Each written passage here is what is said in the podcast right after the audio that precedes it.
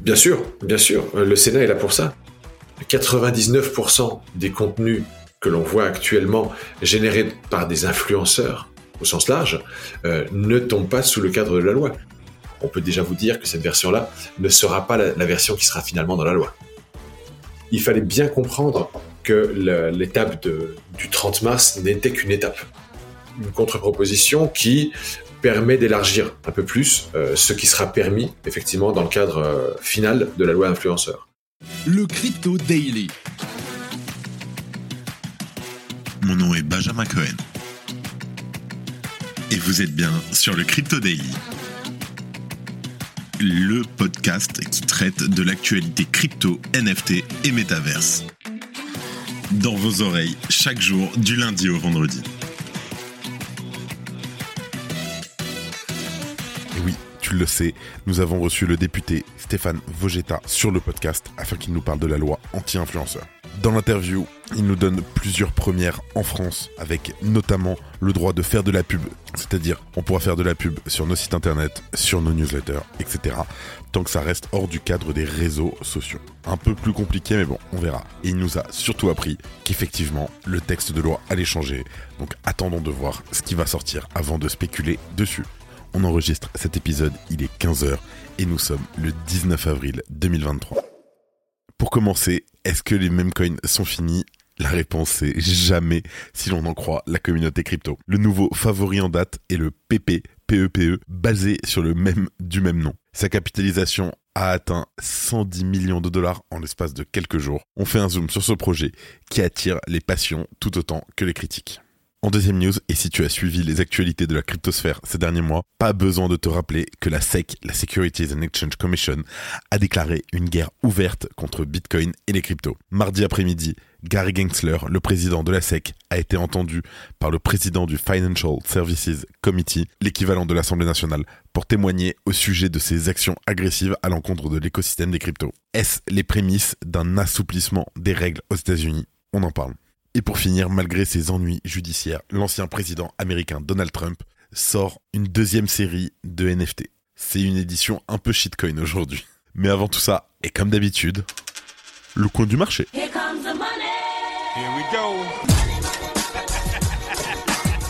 Alors c'est une journée rouge, une petite claque ça réveille.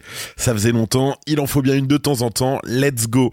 On a un market cap en baisse de 5% à 1,23 trilliards de dollars.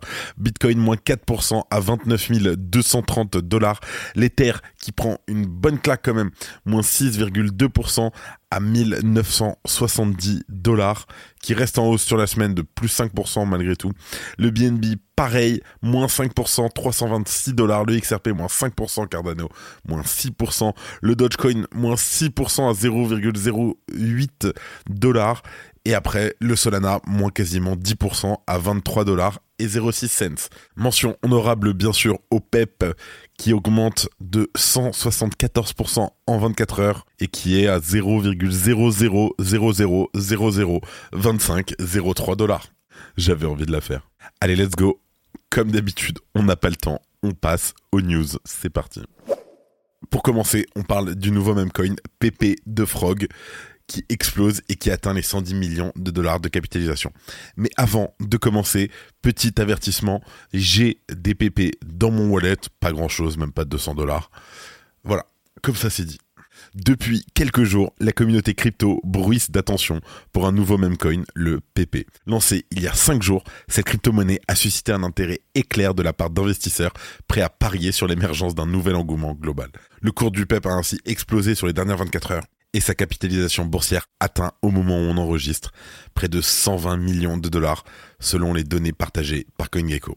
Cet engouement soudain l'a amené à la sixième place du classement des mêmes coins les plus importants du moment, aux côtés des crypto-monnaies inspirées par Dodge. S'il n'est situé qu'à la 277e place du classement général des capitalisations, cette percée éclair du PP n'est donc pas négligeable et surtout elle vient de changer le paysage des mêmes coins qui sont très largement basés sur des variantes du roi Dogecoin.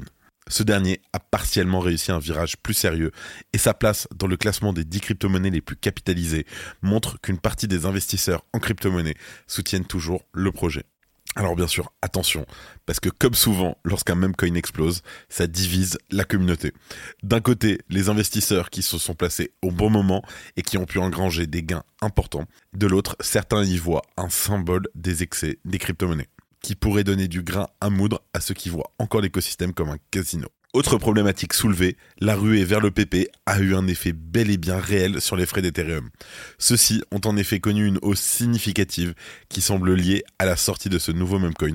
L'engouement autour du PEP durera-t-il? À mon avis, non. Mais bon, sait-on jamais. Ce qui est sûr en tout cas, c'est que les crypto-monnaies de ce type ne parviennent souvent à exister que pendant quelques semaines, mais l'ambition de ces créateurs est comme d'habitude particulièrement élevée. Sur le site officiel de la crypto-monnaie, on peut y lire les chiens ont eu leur moment. C'est le moment de couronner Pépé. Ce n'est pour l'instant pas tombé dans l'oreille de sourd, mais on peut se demander bien entendu si l'engouement perdurera. Encore une fois, ce n'est pas un conseil en investissement. Si tu aimes le daily, une note et un commentaire nous aident énormément. Aussi, si tu ne veux rien rater de l'actualité, abonne-toi.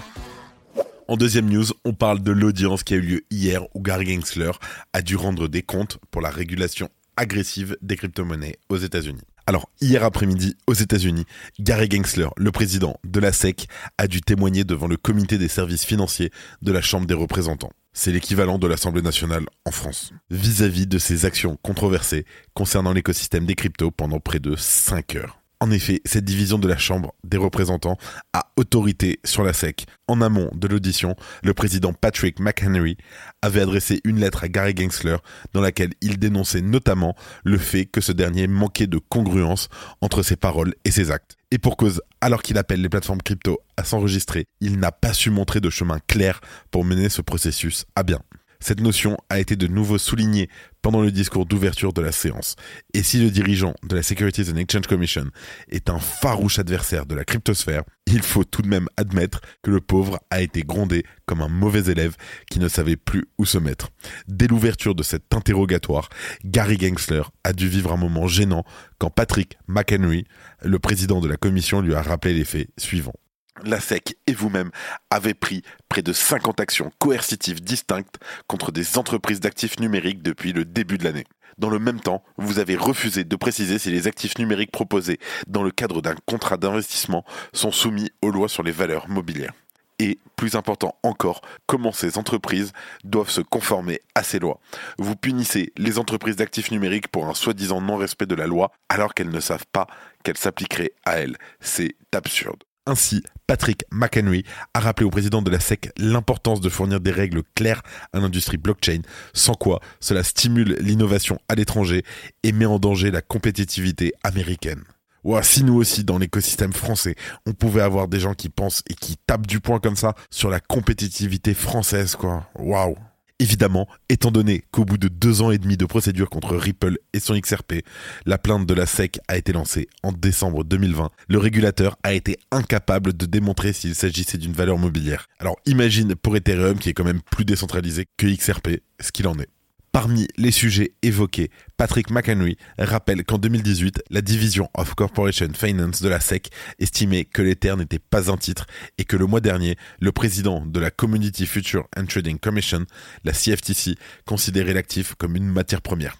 En contraste avec ces déclarations, le président fait référence au procureur général de New York qui a récemment qualifié le TH de titre.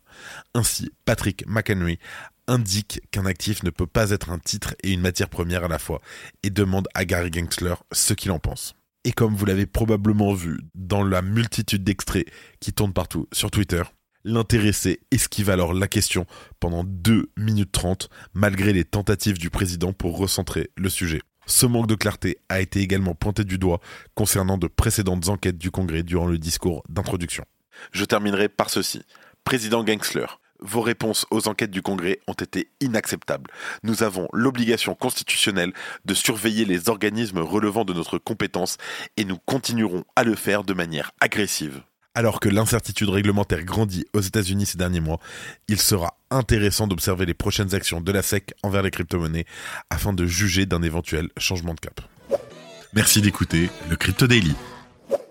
Et pour terminer, on parle de Donald Trump qui lance sa deuxième collection de NFT. Alors, l'ancien président américain Donald Trump a annoncé la sortie de sa série 2 des Trump Digital Trading Cards, sa fameuse collection NFT. Lancée sur son réseau Trousse Social, la deuxième série comprend 47 000 NFT, soit 2000 de plus que la première série, éventuellement en référence à son ambition de devenir le 47e président.